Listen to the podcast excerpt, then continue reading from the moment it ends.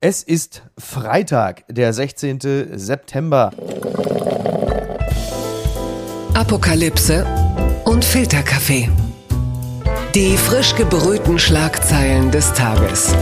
Mit Mickey Beisenherz. Einen wunderschönen Freitagmorgen und herzlich willkommen zu Apokalypse und Filterkaffee, das News Omelette. Und auch heute blicken wir ein wenig auf die Schlagzeilen und Meldungen des Tages. Was ist wichtig? Was ist von Gesprächswert? Worüber lohnt es sich zu reden? Und ich freue mich sehr, dass ich mit ihr reden darf. Es hat echt lange gedauert, bis wir das mal hingekriegt haben. Es ist aber auch gar nicht so verwunderlich, denn allein sie ist Unternehmerin, Expertin für digitale Bildung, Autorin, Gründerin und eine Podcast-Kollegin, denn zusammen mit Lea Sophie Kramer, hostet sie den Business Podcast Fast and Curious und ihr Name ist Verena Pauster. Guten Morgen. Guten Morgen, Mickey. Ich habe es gestern erlebt in meinem äh, Stammcafé in Hamburg, dass das erste Mal Decken ausgegeben wurden. Oha. Ist es soweit? Müssen wir jetzt den Herbstblues haben? Ich glaube, es ist soweit. Also wir haben vorhin ins Wetter geguckt und gesehen, die nächsten zwei Wochen kein Tag irgendwie über 15 Grad und oh eigentlich war auf den September doch immer Verlass. Ja, ich glaube, wir haben alle Sonnentage einfach schon aufgebraucht äh, für dieses Jahr. Wir haben alles aufgebraucht. Und da ja. ist nichts mehr. Jetzt ist noch die Frage, bevor wir gleich richtig einstarten, aber thematisch sind wir eigentlich schon fast drin. Was was bedeutet das eigentlich äh, für die Zeit, wenn die Leute zum Rauchen rausgehen und sich unter den Heizpilz stellen? Das geht doch gar nicht mehr. Nee, das wird, ich glaube, das wird asozial. Also das darfst du nicht mehr machen. Du darfst, glaube ich, so mit ja. so deiner eigenen Decke jetzt einfach durch die Gegend laufen und dann die halt um dich rumwickeln oder so. Aber also Deckenshaming wird es nicht geben, aber nee. Heizpilze, ja, das wird schwierig. Und äh, ich weiß nicht, ob das auch gestern besprochen wurde, aber ich versuche das mal hier aufzutun. Die Schlagzeile des Tages konzertierte Aktionen werden die Preise in den Griff bekommen, so zitiert die Tagesschau Olaf Scholz. Es ging im Kanzleramt um konkrete Schritte, aber auch um ein klares Signal. Politik, Arbeitgeber und Gewerkschaften kämpfen gemeinsam gegen explodierende Preise, helfen sollen unter anderem steuerfreie Sonderzahlungen. Ja, der Begriff Unterhaken und auch das You'll Never Walk Alone, das ist ja das Mantra von Olaf Scholz. Jetzt ist man zusammengekommen und Olaf Scholz lässt sich unter anderem so zitieren, ich habe den Tarifpartnern das Angebot unterbreitet, zusätzliche Zahlungen bis zu 3000 Euro von Steuern und Abgaben zu befreien. Dies gelte, wenn Arbeitnehmerinnen und Arbeitnehmer mit so einer Zahlung besser durch die Krise kämen, so der Bundeskanzler. Da frage ich jetzt natürlich auch die Gründerinnen und Unternehmerinnen, mhm. mit welchem Gefühl nimmst du solche Meldungen auf? Also ich komme ja zusätzlich äh, zu der Gründerszene aus einem Familienunternehmen. Das ist auch tatsächlich letzte Woche 300 Jahre alt geworden und wir oh, wow. produzieren technische Gewebe. Also wir produzieren komplett in Deutschland. Und da war letzte Woche Gesellschafterversammlung und also jeder, der gerade in Deutschland produziert, hat bis zu fünf oder sechsfach höhere Stromkosten.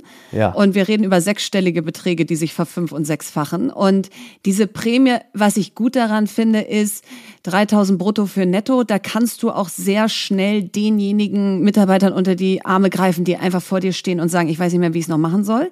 Hm. Aber dafür ja. musst du natürlich selber noch was erwirtschaften. Ja. Und deswegen finde ich es so ein bisschen lustig, wenn er sagt, ich habe den Tarifparteien angeboten, äh, also wo ist denn das Angebot? Also außer, dass ich keine Steuern darauf zahle, muss ich aber trotzdem erstmal 3000 netto erwirtschaftet haben, um das auszuschütten. Olaf Scholz sagt ja übrigens auch, mir ist wichtig festzuhalten, dass nicht alle Unternehmen diese Einmalzahlung leisten können. Viele Betriebe stünden gerade am wirtschaftlichen Abgrund.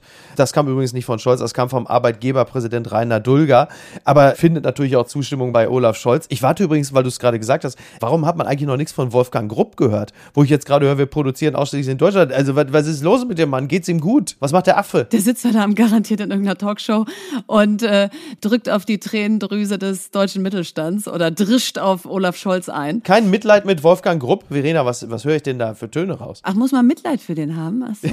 ja, vielleicht nicht aus unternehmerischen Gründen, aber. Das ist so aus der Zeit gefallen. Nee. Okay, okay. Du bist ja tatsächlich auch eine andere Unternehmerinnen-Generation in diesem Zusammenhang. Ja. Da ist es, glaube ich, nachvollziehbar. Aber ich finde das auch spannend, weil wir wir, reden natürlich immer sehr viel von Einmalzahlungen und mhm. also Boni kann man es ja in dem Zusammenhang nicht nennen, aber äh, das haben wir ja im Zusammenhang mit dem RBB. Gut, die Frage ist halt nur, sowas ist ja wahnsinnig schnell aufgebraucht. Du hast eine Einmalzahlung, egal ob jetzt steuerfrei oder, oder steuerbelastet, das ist ganz schnell weg. Aber was macht man denn darüber hinaus? Denn diese Krise, wie auch immer sie ausgestaltet sein wird, die wird uns ja höchstwahrscheinlich ziemlich lange begleiten. Und ähm, da muss ja grundsätzlich sich was ändern. Wo soll die ganze Kohle denn herkommen? Weil wenn man schon drüber nachdenkt, dann dann ist das ja richtig äh, Sprengstoff für soziale Spaltung. Ja, also stell dir vor, mhm. du hast irgendwie Unternehmen, die Ende des Jahres so hohe Gewinne wie noch nie zuvor melden. Ja, irgendwie Logistikdienstleister, äh, Energieproduzenten und so weiter. Und auf der anderen Seite hast du Menschen, die einfach nicht mehr wissen, wie sie ihre Miete zahlen sollen. Absolut. Und was ich mir überlegt habe, du kriegst die Nebenkostenabrechnung, wenn du zur Miete wohnst, ja erst nächstes Jahr. Ja. Also du hast ja diese Vorauszahlung und dann kommt im Folgejahr einmal so bitteschön, äh, du kriegst 83,50 Euro zurück. So und nächstes Jahr ist halt, du musst 1600 Euro nachzahlen oder so.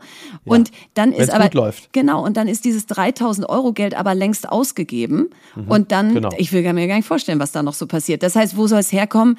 Also aus meiner Sicht, du musst irgendwie schon gucken, wer profitiert jetzt massiv von diesen Anomalien und kannst du da irgendeine Abgabe machen? Da bist du für die Übergewinnsteuer. Höre ich das da richtig raus? Ja, weil es muss ja irgendwo herkommen. Irgendwie haben wir uns ja dran mhm. gewöhnt, der Staat druckt Geld und es muss gar nicht mehr irgendwo herkommen. Ja, also wenn man einfach das nächste Sonderpaket und Sondervermögen als ob das irgendwie vom Himmel fallen würde. Mhm. So, ja. und irgendwie muss es refinanziert werden. Und jetzt finde ich es fair zu sagen, wer äh, hat jetzt einfach gerade eine immense Sonderkonjunktur und wie können wir da vielleicht irgendwie eine Ausgleichszahlung machen? Weil klar ist, du musst durch Kindergelderhöhung oder Heizkostenzuschuss oder Wohngeldzuschuss oder so Rentner, Rentnerinnen, äh, Alleinerziehenden, Menschen, die unter einem bestimmten Nettolohn sind, denen musst du helfen. Weil da können wir ja Absolut. nicht sagen, ja, dann zieht euch mal eine Jacke an und wickelt euch noch in eine Decke und dann wird das schon. Ja, Tatsache, zumal äh, die Sparkassen etwas ausgerechnet haben. Und zwar ist es so, dass nach Berechnung der Sparkassen Haushalte mit einem monatlichen Nettoeinkommen von weniger als 3600 Euro, die haben derzeit am Monatsende kein Geld mehr übrig und müssten Lücken dann teilweise durch ihre eigenen Ersparnisse schließen. Also 3600 Euro, ich glaube, das Durchschnittseinkommen ähm, einer einzelnen Person in Deutschland, das liegt ungefähr so bei 2600 Euro netto. Mhm. So, dann rechne es mal zu. Das ist also bist du mit 3600 netto ein relativ normaler, durchschnittlicher deutscher Haushalt. Das betrifft also viele unglaublich viele Menschen in Deutschland, die halt einfach nichts mehr übrig haben. Da ist halt richtig was zu tun. Die Frage ist halt, wie kriegt man es ausgeglichen? Ich hatte ja auch mal mit so einem Gedanken geflirt, ich bin ja immer noch, ich glaube ja an das Gute im Menschen und ich glaube mhm. ja daran, dass auch sehr viele vermögende Menschen, speziell wenn sie das Gefühl haben, dass ihr Geld, ihr Steuergeld gut eingesetzt wird, durchaus willens wären, jetzt kommt wieder das fürchterliche Wort Solidarität, aber ich benutze es mal, sich solidarisch zu erklären mit dem Rest der Bevölkerung. Das heißt, wäre eigentlich auch so etwas denkbar wie zum Beispiel eine Art Energiepatenschaft. Also wenn die Reicheren wüssten, es kommt einem bestimmten Haushalt zugute, dass es eine so eine Art direkt gesteuerte Transferleistung gibt. Coole Idee. Ich glaube, die Bereitschaft ist viel höher, als wenn du jetzt mit irgendwelchen Steuern und sonstigen Sachen kommst, sondern Energiepartnerschaft kannst auch 50 Energiepartnerschaften abschließen. Mhm. Ja, muss ja gar nicht nur eine sein, ja. sondern gehst auf so eine Matching-Plattform und sagst, ich möchte gerne 50 Familien im Umkreis von 50 Kilometer um mich herum oder was auch immer. Ja. Finde ich mega. Und aber was ich aber auch wichtig finde, es ist ja so, dass wir eine begrenzte Menge haben. Also es ist ja nicht so, jeder, der sich's leisten kann, kann fröhlich weitermachen und die anderen kriegen mhm irgendwie hoffentlich ein Energiegeld. Also ich finde schon auch, dass auch wenn du über 3,6 liegst, dass dann einfach diesen Winter es einfach anders ist. Und ich weiß nicht, ob wir uns daran nicht mehr gewöhnt haben, dass auch mal so eine Gesellschaft so zusammenrücken muss. Und da müssen wir alle sozusagen mal. Aber hatten wir das anziehen. nicht die letzten zwei Jahre schon? Ja, das Zusammenrücken kann doch irgendwie nee. auch gefühlt schon keiner mehr hören, oder? Ja, nee, aber ich glaube, der Unterschied zu den letzten zwei Jahren ist, dass du halt irgendwie das Gefühl hattest, manche haben the time of their life, ja, machen irgendwie Workation in Costa Rica und äh, ja. äh, kommen überhaupt nicht mehr nach Hause. ja. Und die anderen hängen mit vier Homeschooling-Kindern da, so. Und dieses ist so ein bisschen, we're all in this together, weil selbst wenn du viel Geld hast, ist es einfach nicht cool, wenn du jetzt viel Gas und Strom verbrauchst. Gibt es eigentlich Lichterketten-Shaming in diesem Winter? Lichterketten-Shaming und so Lampenshaming und so. Also da werden dann plötzlich den Läden, die ihre Schaufenster noch beleuchten, werden die Scheiben eingeschmissen und wer draußen, wie in den letzten Jahren, also besonders toll und kunstvoll dekorierte Häuserfassaden hat zu Weihnachten, äh, da klingelt dann im Zweifel, ich will jetzt nicht sagen der Mob, aber. Ja, aber stell mal vor, wir haben doch hier in Berlin dieses Festival of Lights, ja. Ich kann mir nicht vorstellen, oh dass man das machen ja. kann, ja. Also ja, stimmt, da wird stimmt. schon Shaming geben. Oder ich habe gelesen, Planten und Blumen stellt auch seine Wasserspiele ein. Also auch das ist gut. Ich glaube, du brauchst so sichtbare Mahnmale, dass wir müssen hier jetzt alle mal sparen. Gewinner des Tages ist der Bund, wir haben ja gerade vom Sparen gesprochen, ab und zu wird aber auch mal was eingenommen. Das Handelsblatt berichtet, Bund steigt bei Lufthansa aus mit 760 Millionen Euro Gewinn. Die Lufthansa liegt wieder in privaten Händen. Die Staatshilfe hat damit nicht nur die Airline stabilisiert, sondern dem Bund auch Gewinne beschert. Ja, nach gut zwei Jahren ist der Bund ausgestiegen. Der staatliche Wirtschaftsstabilisierungsfonds habe die restlichen 74,4 Millionen Lufthansa-Aktien am Dienstagabend für insgesamt 455 Millionen Euro bei internationalen Investoren platziert. Der lange Rede, kurzer Win, äh, der, lange, der lange Rede, kurzer Sinn. Es sind 760 Millionen Euro übrig geblieben. Also da können wir aber jetzt als Steuerzahler auch durchaus mal Danke, Lufthansa sagen. Jetzt hätten wir natürlich gerne noch unsere Koffer zurück. Das wäre vielleicht auch ganz schön. Total. Und ich will ja kein Wasser in den Wein gießen, aber wir haben ja gerade Juniper 19 Milliarden versprochen, ja? Also, ah, gut. ich freue mich auch über 760 Millionen. Wo fliegen Millionen. die uns denn hin? Ja, die fliegen uns, glaube ich, nirgendwo hin. Und, ähm, aber immerhin auch nicht um die Ohren. Nee, genau. Das will ich nämlich gerade sagen, weil normalerweise sind Staatsbeteiligungen äh, ja jetzt nicht so geil, also für den Steuerzahler renditetechnisch. So, und jetzt ist Lufthansa erstmalig geglückt. Das heißt aber jetzt nicht, dass wir für 19 Milliarden 30 Prozent an Unipa kaufen.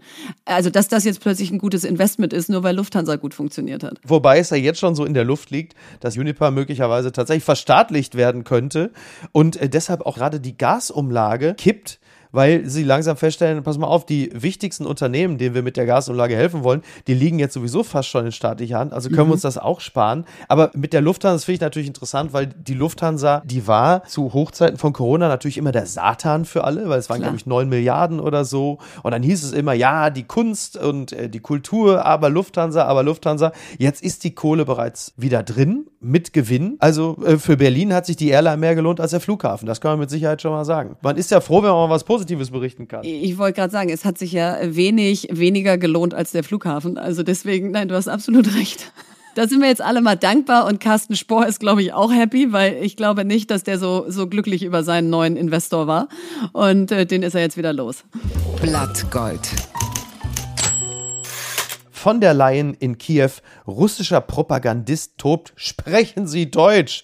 Das zitiert die Berliner Zeitung. Ja, EU-Kommissionschefin Ursula von der Leyen ist ja bereits zum dritten Mal in Kiew. Dort hat sie mit Zelensky über eine EU-Annäherung gesprochen. Es ging halt eben auch um den Zugang zum europäischen Binnenmarkt, dass das jetzt auch bitte schnell zu gehen habe. Derweil wird fleißig getobt im russischen Fernsehen. Wenn ich jetzt sage, der russische Propagandist Propagandist, dann ist das höchstwahrscheinlich schon Tautologie. Ich äh, Rudolfowitsch heißt er, also Wladimir Rudolfowitsch Solojow toller Name, äh, der hat in einem Fernsehformat sich zornig über die Sprachwahl der EU-Kommissionschefin geäußert. Er sagte, Frau, was zum Teufel ist Ihr Name? Ursula von der Leyen. Wieso sprechen Sie Englisch? Wieso sprechen Sie die Sprache eines Landes, das die EU verlassen hat?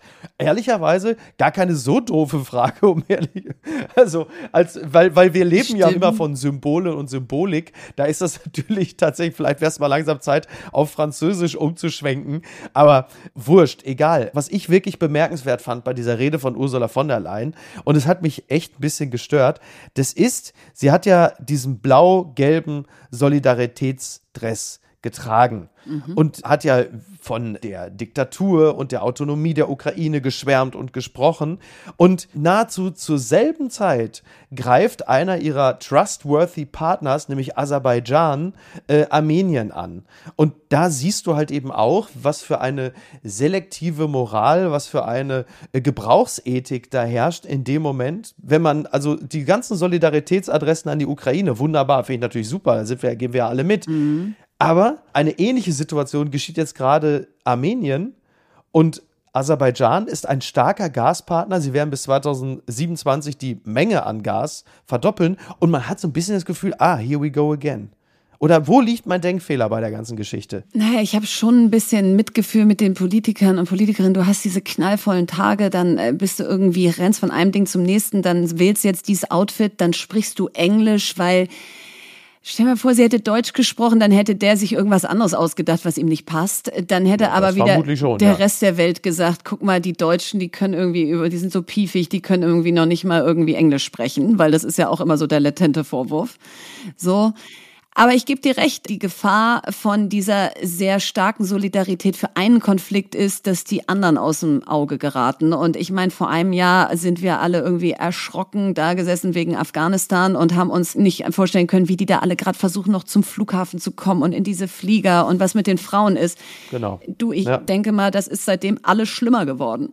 Ähm, aber es beherrscht halt nicht mehr die Medien. Und das gleiche jetzt mit diesem neuen Konflikt. Ähm, es geht immer der ganze Fokus dahin, wo die Medien schreiben. Und wenn sie wieder weiterziehen, dann denkt man, der Konflikt sei irgendwie beiseite gelegt. Das ist nämlich ein interessanter Punkt, denn ich dachte, über mir schwebte gerade so dieser Begriff der, der wertegeleiteten Außenpolitik. Aber wenn ich dich gerade so reden höre, denke ich eher, es ist oft auch eine mediengeleitete Außenpolitik, die sich nämlich immer genau dahin bewegt, wo der Fokus gerade ist oder das berühmte Brennglas, um mal so einen fürchterlichen Begriff aus der Corona-Zeit mal wieder zu benutzen. Und das nur angefügt, Nancy Pelosi, die Sprecherin des US-Repräsentantenhauses, die möchte jetzt auch nach Armenien reisen. Also auch mhm. da wieder Solidaritätsbekundung. Nancy Pelosi war gerade noch, äh, hat In sich gerade noch mit Taiwan getroffen. Also auch ein weiterer Konflikt. China stellt sich an die Seite Russlands. Dann hast du andererseits China, die interessieren sich für Taiwan. Und irgendwo dazwischen sind die Deutschen, die mit ihrer, ich will nicht sagen neu entdeckten, aber mit ihrer wiederentflammten Moral irgendwo dazwischen sind und mhm. ab einem gewissen Punkt doch erkennen, du kannst hier nicht gewinnen. Also wo führt's hin? Auch da frage ich wieder die Unternehmerin. Wie geht man da vor? Also wie viel geht es da eigentlich immer nur darum, wie viel Prozent Aufrichtigkeit, Ehrlichkeit kann ich mir leisten? Also ich glaube schon, dass nach Kiew reisen und ja jetzt schon zum dritten Mal, ähm, ja, auch wenn es ein Akt der Symbolik ist und erstmal nicht viel ändert, wichtig ist, ja, weil du brauchst diese Bilder, dass wir jetzt nicht plötzlich denken, okay, jetzt haben wir gerade wieder andere Sorgen und Ukraine so, sondern in dem Moment, wo Frau von der Leyen da wieder hinfährt, gucken wir wieder alle hin und es ist auch wichtig, dass sie jetzt hinfährt und in drei Monaten wieder und in sechs und nicht einfach nur die ersten drei Wochen so nach dem Motto, ich war Erste. So, also das finde ich positiv und ich nehme Europa schon ab, dass wir eigentlich eine Rolle in der Welt spielen wollen. Also ich glaube nicht, dass mhm. wir uns schon selber aus dem Spiel genommen haben, aber dann müssen wir halt mal an Europa ran, wie wir da abstimmen, weil das finde ich so absurd. Das ist ein bisschen so, wie Kultusministerkonferenz. Ja, ja. 16 ja. Bundesländer einstimmig und da irgendwie 27 und einstimmig. Das passt halt nicht zu dieser äh, irgendwie dynamischen Lage, die du da gerade geschildert hast. Also ich glaube, wir müssen mal in Europa handlungsfähig werden. Ja, vor allem nicht mit Serbien und Ungarn und Polen. Ja, weil es gibt ja innerhalb, wie du richtig sagst, innerhalb der EU ja auch wirklich massive äh, Unterschiede von ähm, Staatsverständnis und Rechtsverständnis. Und äh, da mit einer Stimme zu sprechen, wird vermutlich nicht gelingen. Da muss dann tatsächlich wirklich wohl eher das Mehrheitsprinzip her und nicht irgendwie das, das Einstimmigkeit, weil das kann ja gar nicht funktionieren. Wie soll das gehen? Naja, und das Ukraine jetzt Beitrittsland ist, ist ja erstmal auch eine Handlung. Ja, also wir, wir haben es jetzt noch nicht aufgenommen, mhm. aber dass man das jetzt prüft, dass man das auch öffentlich anspricht, dass sie auch sagt, sie begrüßt das sehr. Also da können wir ja zumindest ein bisschen Einfluss nehmen. Da sind wir jetzt nicht nur ganz so Spielball wie zum Beispiel bei China und Taiwan. Ich meine, da dürfen wir uns halt ja. nicht im Ansatz irgendwie in die Tasche lügen. Wir hätten da irgendwas zu melden. Genau, wir haben da nur was zu verkaufen. Ja, genau, reichlich. ziemlich viele Halbleiter zu kaufen, auch aus Taiwan. Ja. Gewinner des Tages. Roger Federer kündigt Karriereende an. Ich kenne die Grenzen meines Körpers. Das zitiert die TZ und er ist äh, vor allen Dingen deshalb für mich Gewinner des Tages, weil er diese Grenzen kennt und respektiert. Also er hat gesagt, es ist für ihn äh, vorbei. Also nach dem äh, Lever Cup in London, da ist dann wirklich wirklich Schluss für den nun mittlerweile äh, 41-Jährigen. Also sicherlich auch ein, ein Zeitpunkt, der angemessen ist für einen Profisportler. Aber es ist halt einfach auch so, irgendwann, irgendwann ging es nicht mehr. Ne? Seine Knie sehen aus wie Prince Charles Finger. Es war völlig klar, dass da irgendwann auch mal Schluss ist. Wie blickst du auf so ein Karriereende? Also ich finde irgendwie Tennis ohne Roger Federer ist so wie Großbritannien ohne die Queen, ja. Also der war ja irgendwie ja. gefühlt immer da. Die schönste Rückhand der Welt. Also ich spiele selber Tennis und jetzt habe ich gerade ah, US ja. Open ja. gesehen und Carlos Alcaraz. Äh, und ich meine, der ist mega, ja, und der bringt so eine ganz neue Art des Tennis da rein. Aber das hat natürlich nichts mit diesem Florett äh, und dieser Eleganz von dem Roger Federer zu tun. Und ich kann es mir noch nicht vorstellen, äh, dass der weg ist. Aber ich finde es natürlich groß, ja. Du sollst irgendwie hoch erhobenen Hauptes gehen und nicht, wenn irgendwie alle dich schon dreimal angezählt haben. Ja, in der Tat, das ist ja auch wahnsinnig schwer, ne? Also es ist auch wahrscheinlich auch ein männliches Problem, also das Loslassen. Tom mhm. Brady hat jetzt äh, sehr zum Ärger von Giselle Bündchen äh, wenige Wochen nach seinem Karriereende gesagt, so, ich, äh, ich mach bin doch noch mal, Ja, ich mach doch nochmal. Sie hat ja auch öffentlich verlauten lassen, dass sie damit also so gar nicht, äh, gar nicht fein ist. und das ist schwer, ne? Also ich meine, klar, Menschen, die körperlich fit sind wie Slatan Ibrahimovic, ungefähr dasselbe Alter wie äh, Roger Federer, der spielt noch, das ist ja auch alles okay, aber es ist wahnsinnig schwer, gerade für Profisportler. Ich weiß nicht, ich glaube, es war irgendwann mal der höchst verehrte Wolfram Allenberger, der, der sagte über Profisportler, wenn sie dann aus dem Profisport raus sind, dann bewegen sie sich eigentlich wie Zombies durch die Gesellschaft. Mhm, mhm. Was irgendwie auch nachvollziehbar ist, denn sie haben ja auch nichts anderes gelernt. Ja, gibt aber natürlich auch Ausnahmen, ja, aber ja. Also ich sag mal, für Roger Federer ist es sicherlich schon mal erstmal grundsätzlich gut, sich als Tennisrentner in den nächsten Wochen erstmal von Oliver Pocher fernzuhalten. Das ist sicherlich schon mal grundsätzlich ein guter Tipp. Und ich glaube auch, dass der irgendwie anders ist, ja. Also wenn ich mir vorstelle, der taucht irgendwo auf, dann ist das irgendwie das Letzte, was ich mit dem Zombie assoziiere. Also mhm. ich glaube, dass so diese ganz großen, ja, wie im Schwimmen eine Franziska van Almsieg oder im Skifahren Maria Höfel-Riesch oder so, die laufen da nicht wie Zombies durch die Gegend. Also im ja, Fußballfeld denkt man das manchmal, aber weil das auch so mhm. viele mhm. sind, weißt du? Also ja, wenn so eine Generation zu Ende kommt, dann schwemmt die erstmal so den Markt und wenn aber ein Tennisspieler aufhört, dann ist der schon immer noch sehr gern gesehen. Das ist wahr und ich möchte mich jetzt gar nicht, ich, ich war nämlich drauf und dran, jetzt gerade so äh, küchensoziologische Exkurse zu wagen über die gegenseitige Verdummungsdynamik von Fußballergruppen in der Kabine, ob der Tennissportler da gutes Thema. Ja, ja aber da, da, ich glaube, da gehen wir das. Nein, da steigen wir nicht ein. Wir nehmen uns das fürs nächste Mal. Wir lesen Absolut. bis dahin vielleicht nochmal ein Buch. Du, und ein Buch, ein Buch macht uns auf jeden Fall zu Experten. Also das ist super. ich, ich möchte an dieser Stelle jetzt nicht, nicht andere berühmte Podcaster grüßen in der Chemnate. Das habe ich gern gehört. Ja, die äh, Wiesen ist zurück. Also ich zitiere T-Online, Wiesenchef rät bestimmten Gruppen vom Oktoberfest ab. Vermutlich Antialkoholiker, das wäre zum Beispiel. Aber äh, hier steht, zwei Jahre war die Wiesen wegen Corona ins Wasser gefallen, jetzt geht es wieder los. Aber nicht unbedingt für alle, wenn es nach dem Chef des Oktoberfests geht. Ja, am Samstag heißt es wieder ortshaft ist, der Chef der Wiesen, Clemens Baumgärtner, in Klammern CSU, hat Menschen aus vulnerablen Gruppen jedoch vom Besuch des Oktoberfests abgeraten. Wer sich nicht gesund fühle oder vulnerablen Gruppen angehöre, Zitat, solle er nicht hingehen. Das sagte er dem bayerischen Rundfunk. Ja, das ist ein äh, guter Tipp, würde ich jetzt mal sagen. Also auch wenn ja, man. Ganz überraschend, ja. Man sollte vielleicht auch nicht hingehen, wenn man grundsätzlich Leuten ungerne beim Pinkeln in der Öffentlichkeit zusieht. Absolut. Ist man auch oder auf dem beim sich übergeben oder so, ja. Oh, richtig. Aber dieser Satz, ja, wer sich nicht gut fühlt oder vulnerabel ist, der soll da nicht hingehen. Ist das Oktoberfest nicht mittlerweile dann auch in gewisser Hinsicht ein Spiegel der Gesellschaft, wenn wir ein wenig auf den Umgang mit Corona blicken? Denn ähm, das meiste wurde ja jetzt dann einfach auch laufen gelassen im Hinblick auf Omikron. Mhm. Und die nie ausgesprochene Botschaft war aber ja auch, wenn ihr vulnerabel seid, dann bleibt besser zu Hause, denn wir können und wollen eigentlich für euch nichts mehr tun auch einpreisend, dass das Virus da draußen ist und vermutlich nicht in den Griff zu kriegen ist, es sei denn, du verfolgst eine Zero-Covid-Strategie, was nur die wenigsten in Deutschland wollen. Hast du recht, dass das natürlich irgendwie einmal jetzt ausgesprochen werden könnte. Äh, wir können es jetzt übrigens nicht mehr ändern und äh, das Einzige, was wir machen können, ist euch von gewissen Dingen abhalten und euch irgendwie ja. noch, noch mal impfen, wenn es Sinn ja. macht. Aber weißt du, sie hätten auch nichts davon, wenn das Oktoberfest abgesagt wäre, dann könnte gar keiner hingehen. Also ja, ja, ja. ich finde es einen ziemlichen No-Brainer zu sagen, vulnerable Gruppen, bitte geht nichts aufs Oktoberfest, weil ich würde sagen, die sind selber so schlau, das zu wissen. Aber davon mal abgesehen, ähm, ich finde, es ist okay, wenn es stattfindet, aber dann musst du auch so ein bisschen jetzt irgendwie anpassen. Also ich sitze immer noch in der Bahn da vier Stunden mit Maske und im Flieger aber nicht und auf dem Oktoberfest nicht, aber in den Öffis ja und das macht, das macht jetzt echt keinen Sinn mehr. Dann sind wir wieder schon wieder bei dem berühmten Flickenteppich und bei der Inkohärenz dieser ganzen Maßnahmen. Übrigens, äh, wenn man nicht aufs Oktoberfest geht, man erspart sich ja auch die schlimmen psychischen Folgen, wenn dieses fürchterlich traumatisierende Laila gespielt wird. Ne? Das kommt ja auch noch dazu. Ich sag's dir, und das ist echt traumatisierend, weil wir haben das, als das so hochkochte, haben wir hier als Familie, wir haben ja vier Kinder, das mal einmal laut angemacht, nach dem Motto, mal gucken, worüber sich alle so aufregen. Seitdem ja. hat unsere fünfjährige Tochter einen Ohrwurm und singt also auf dem Weg zum Kindergarten. Sie heißt Laila, sie ist schöner, jünger, geiler. Und wir so, ah, Natürlich.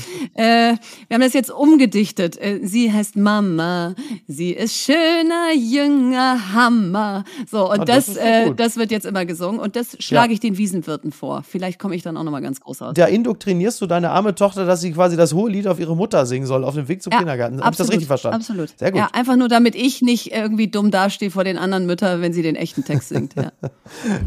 Das gibt's doch gar nicht.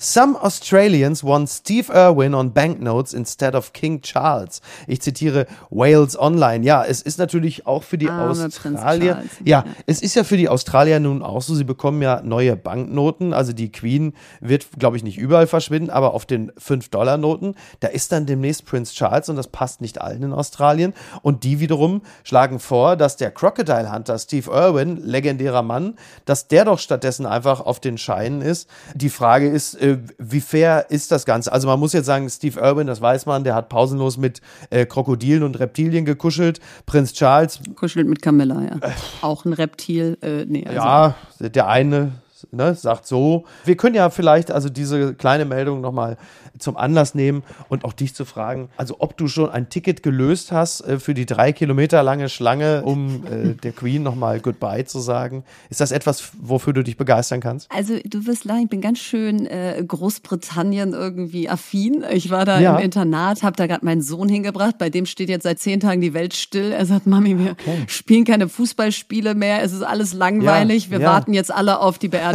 Am Montag, genau, ja. Genau, dauert noch ein bisschen. Ähm, also ich fühle schon mit Großbritannien mit, ja, weil die Queen, die war schon one of a kind. Ja. Aber der arme Charles, ja, also ich glaube, da wird ja jetzt alles hochgeholt, was der jemals peinliches und doofes gemacht hat. Und jetzt meldet sich jeder, der sagt, also bei mir soll der bitte nicht drauf gedruckt sein.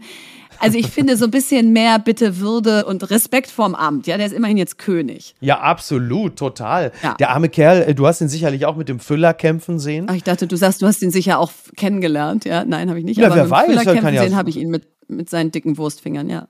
Also sagt er ja selber. This bloody thing, it happens every time. Er war stinksauer, als er sich da eingetragen hat. Dann hat er auch noch das falsche Datum eingetragen. Also es hatte schon leicht Trumpeske Züge, wie er da so mit dem, mit dem Schriftlichen haderte. Aber ich fand ihn da eigentlich wahnsinnig menschlich. Also da wollte der ein oder andere schon irgendwie eine völlige Unbeherrschtheit gesehen haben. Also das fand ich nur wirklich absolut menschlich. Also er war mir selten näher als in diesem Moment, muss ich sagen. total. Und der hat auch einen geilen Humor. Also äh, der, der ist gar nicht so schlimm. Ja, und außerdem muss ich mal eine Lanze für den brechen, der, der setzt sich echt ein für äh, Nachhaltigkeit und jetzt nicht nur so, wenn die Presse zuguckt, sondern also so richtig. Und William steht jetzt für noch nicht so viel, wenn ich das mal ja, sagen darf. Und alle immer so, ja. bitte, bitte William. Ja, der sieht vielleicht besser aus und hat eine hübschere Frau, aber ich würde jetzt nicht sofort sagen, dass der jetzt schon irgendwelche tollen Dinge getan haben, die ihn zum König qualifizieren. Ich glaube, das größte Argument, äh, das für William spricht, ist, er ist nicht Harry. Er ist nicht Harry. äh, wobei ich finde halt Harry cooler. Also Harry, King Harry fände ich richtig gut. Ich mochte Harry immer gerne, aber ich mochte Harry vor allen Dingen zu der Zeit gerne, als er vor allen Dingen besoffen unangenehm auffiel. Da war er mir irgendwie Total. wahnsinnig sympathisch. Und jede Woche eine andere hatte und so. Ja, ja, ja. irgendwie fand ich, irgendwie mochte ich ihn damals, als er noch, ich glaube, wie hieß sie noch, Chelsea oder so. Ich glaube, er war damals noch mit Chelsea, mit der südafrikanischen. Ja, genau. Ja, genau. Da mochte ich ihn wirklich gern. Ich muss sagen, er hat sich meines Erachtens jetzt nicht unbedingt zum Positiven entwickelt. Ich finde, seine öffentliche Rolle, die ist äh, noch nicht so ganz ausgebacken. Nee. Da ist noch einiges nee. wahnsinnig unstimmig und ähm, sich also von der Krone lossagen und dann aber doch irgendwie äh, angepisst sein, wenn man dann jetzt plötzlich doch keinen offiziellen Titel mehr tragen darf. Da muss man sich dann irgendwann auch mal festlegen. Ich meine, ihr habt vier Kinder, du bist ja Pädagogin in dem Sinne. Da hat natürlich Charles ja völlig recht, dass er ihm irgendwann dann ja auch mal sagt, pass mal auf, mein Freund, du hast gesagt, das war's für dich hier. Du kannst jetzt nicht an dieser Stelle davon ausgehen, dass du dann doch wieder irgendwelche royale Meriten hast. Wie hieß es damals zum Thema Brexit? Out is out. Out is out, aber ich glaube, nix ist so schlimm wie die englische Klatschpresse. Also kannst du dir wirklich vorstellen, dass der irgendwie zu seinem Vater sagt, aber Papa, ich will ja gar nicht Nummer sechs der Thronfolge sein, sondern jetzt Nummer drei. Kannst du mir, und dann hört in dem Moment ein Journalist zu. Das, ja. also, das hat der niemals gesagt, ja, sondern das passt jetzt einfach zu irgendeinem Gesichtsausdruck, den er in Richtung seines Vaters sendet und dann liebt das die Sun und dann ist das alles wieder äh, Wahrheit sozusagen. Wie komme ich jetzt von Briten zu fürchterlichen Tattoos? Ah, ganz schwer, ganz schwer. Der Trick der Woche.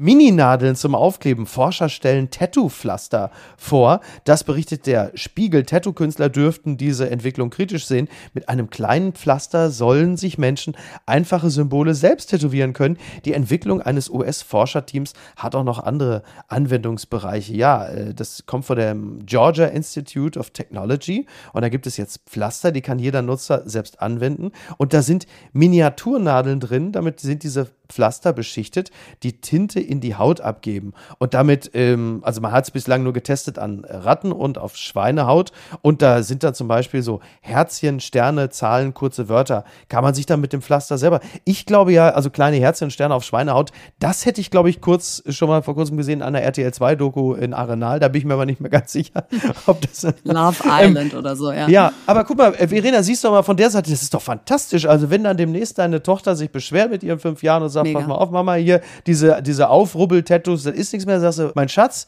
ich habe dir hier Pflaster mitgebracht, die Sterne, die Herzchen, die hast du jetzt und die waschen sich auch nicht mehr so einfach ab. Die sind nämlich permanent. Das ist doch klasse, oder? Super. Anker auf dem Oberarm ist jetzt alles ja. permanent. Ja. ja. Du, ich werde ja den ganzen Tag vollgeklebt mit, mit Aufklebetattoos. Wenn ich mir jetzt vorstelle, das wären jetzt diese, bin mir nicht sicher und vor allen Dingen, ähm, also ich habe jetzt nicht so wahnsinnig viel Mitleid mit den Tattoo-Stechern, weil ich jetzt nicht glaube, dass das die gleiche Zielgruppe ist.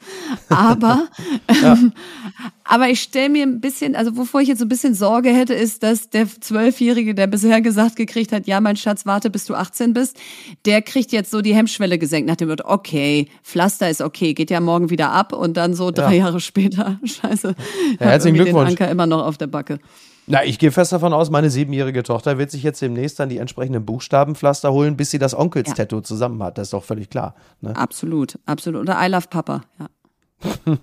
ja, ja, wenn sie, wenn sie schon nicht äh, Laila zu meinen Gunsten umdichtet, dann kann sie sich doch wohl mit ihren sieben Jahren ja. I love Papa auf den Unterarm ja. pflastern. Das kann ja, ja wohl nicht zu so viel ja. verlangt sein, oder? Na, nein, nein, du musst mal ein bisschen deinen Anspruch heben. Ja, also. Es gibt sie noch.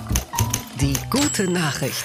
Und zwar gibt es ein paar Menschen, äh, denen ich noch ganz herzlich zum Fernsehpreis äh, gratulieren möchte. Unter anderem dem von uns sehr, sehr geschätzten äh, Fidi Oetker, hat zusammen mit Oliver Berben gewonnen für die Wannsee-Konferenz. Toller Film. Außerdem äh, natürlich Coach Izume, RAN NFL. Und äh, ganz, ganz wichtig natürlich das Team um Joko Winterscheid, Thomas Schmidt, Florida TV für Wer steht mir die Show und natürlich unserem Co-Host Markus Feldenkirchen, dem legendären äh, Spiegel- und Bestseller-Autor für seine fantastische Doku im WDR. Das, äh, das muss an dieser Stelle natürlich noch, noch angefügt werden. Also den, den aller, aller herzlichen Glückwunsch. Äh, eine große Auszeichnung. Oder? Konfrontation heißt die Doku, nur dass man äh, falls man sich es nochmal ansehen möchte. Er hat ja unter anderem ja äh, Karl Lauterbach diese legendäre Szene abgetrotzt in einem italienischen Restaurant, als Karl Lauterbach also noch mehrfach in dem Restaurant darauf hinwies, dass er kein Salz auf den Nudeln wollte. Also senza sale, senza sale, ganz wichtig. Und also alleine für solche Momente möchte ich, äh,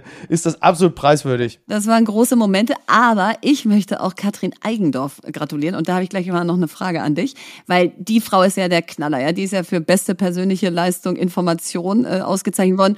Und die ist ja immer noch in der Ukraine.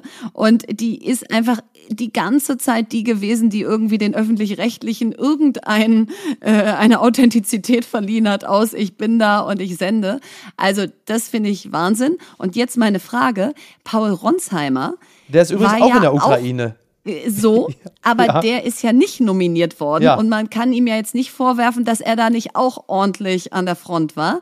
Was sagst du dazu? Ist die Bild einfach nicht fernsehpreisfähig? Es steht zumindest äh, anzunehmen, dass es da gewisse Animositäten gegenüber dem Springer-Konzern gibt, die ich übrigens völlig menschlich und nachvollziehbar finde. Sie sollten aber bei der Nominierung für einen Fernsehpreis natürlich überhaupt keine Rolle spielen. Und äh, Katrin Eigendorf, äh, herzlichen Glückwunsch, natürlich absolut verdient.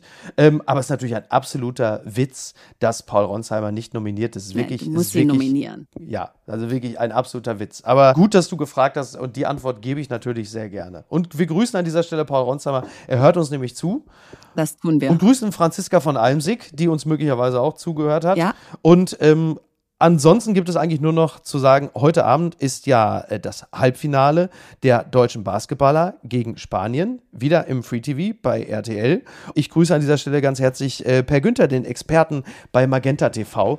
Ähm, du siehst, also wir sind hier jetzt auch am Wochenende, wir grüßen jetzt einfach alle. Das ist doch Ja. super, oder? Ich grüße meinen Mann, der ist heute Abend nämlich auch dabei. Der ist nämlich Ex-Basketballer und der sitzt äh, in der Arena und kann schon nicht mehr schlafen seit Tagen und äh, erzählt mir den ganzen Tag von diesem wahnsinnigen Spiel gegen Griechenland und so. Also viele Grüße an dich, Philipp. Dann äh, grüßen wir Philipp ganz herzlich und wünschen ihm einen fantastischen Abend wie den deutschen Basketballern insgesamt.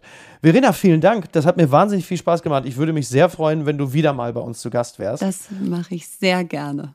Zumal es ja noch das eine oder andere Thema gibt, was ja auch dein, Ja. dein Fachbereich ist, das wir heute gar nicht äh, angerissen haben. Digitale Kommunikation, Kinder, Kinder in der digitalen Kommunikation. Da gibt es noch einiges zu besprechen. Das nehmen wir uns dann einfach fürs nächste Mal vor und ich verspreche, das wird dann nicht zwei Jahre dauern, okay? Ich freue mich. Sehr schön. Ich mich auch. Mach's gut. Bis denn. Ciao. Ciao, ciao. Ihr liebt Apokalypse und Filterkaffee? Ihr habt wahnsinnig Lust, das Ganze mal live auf der Bühne zu sehen.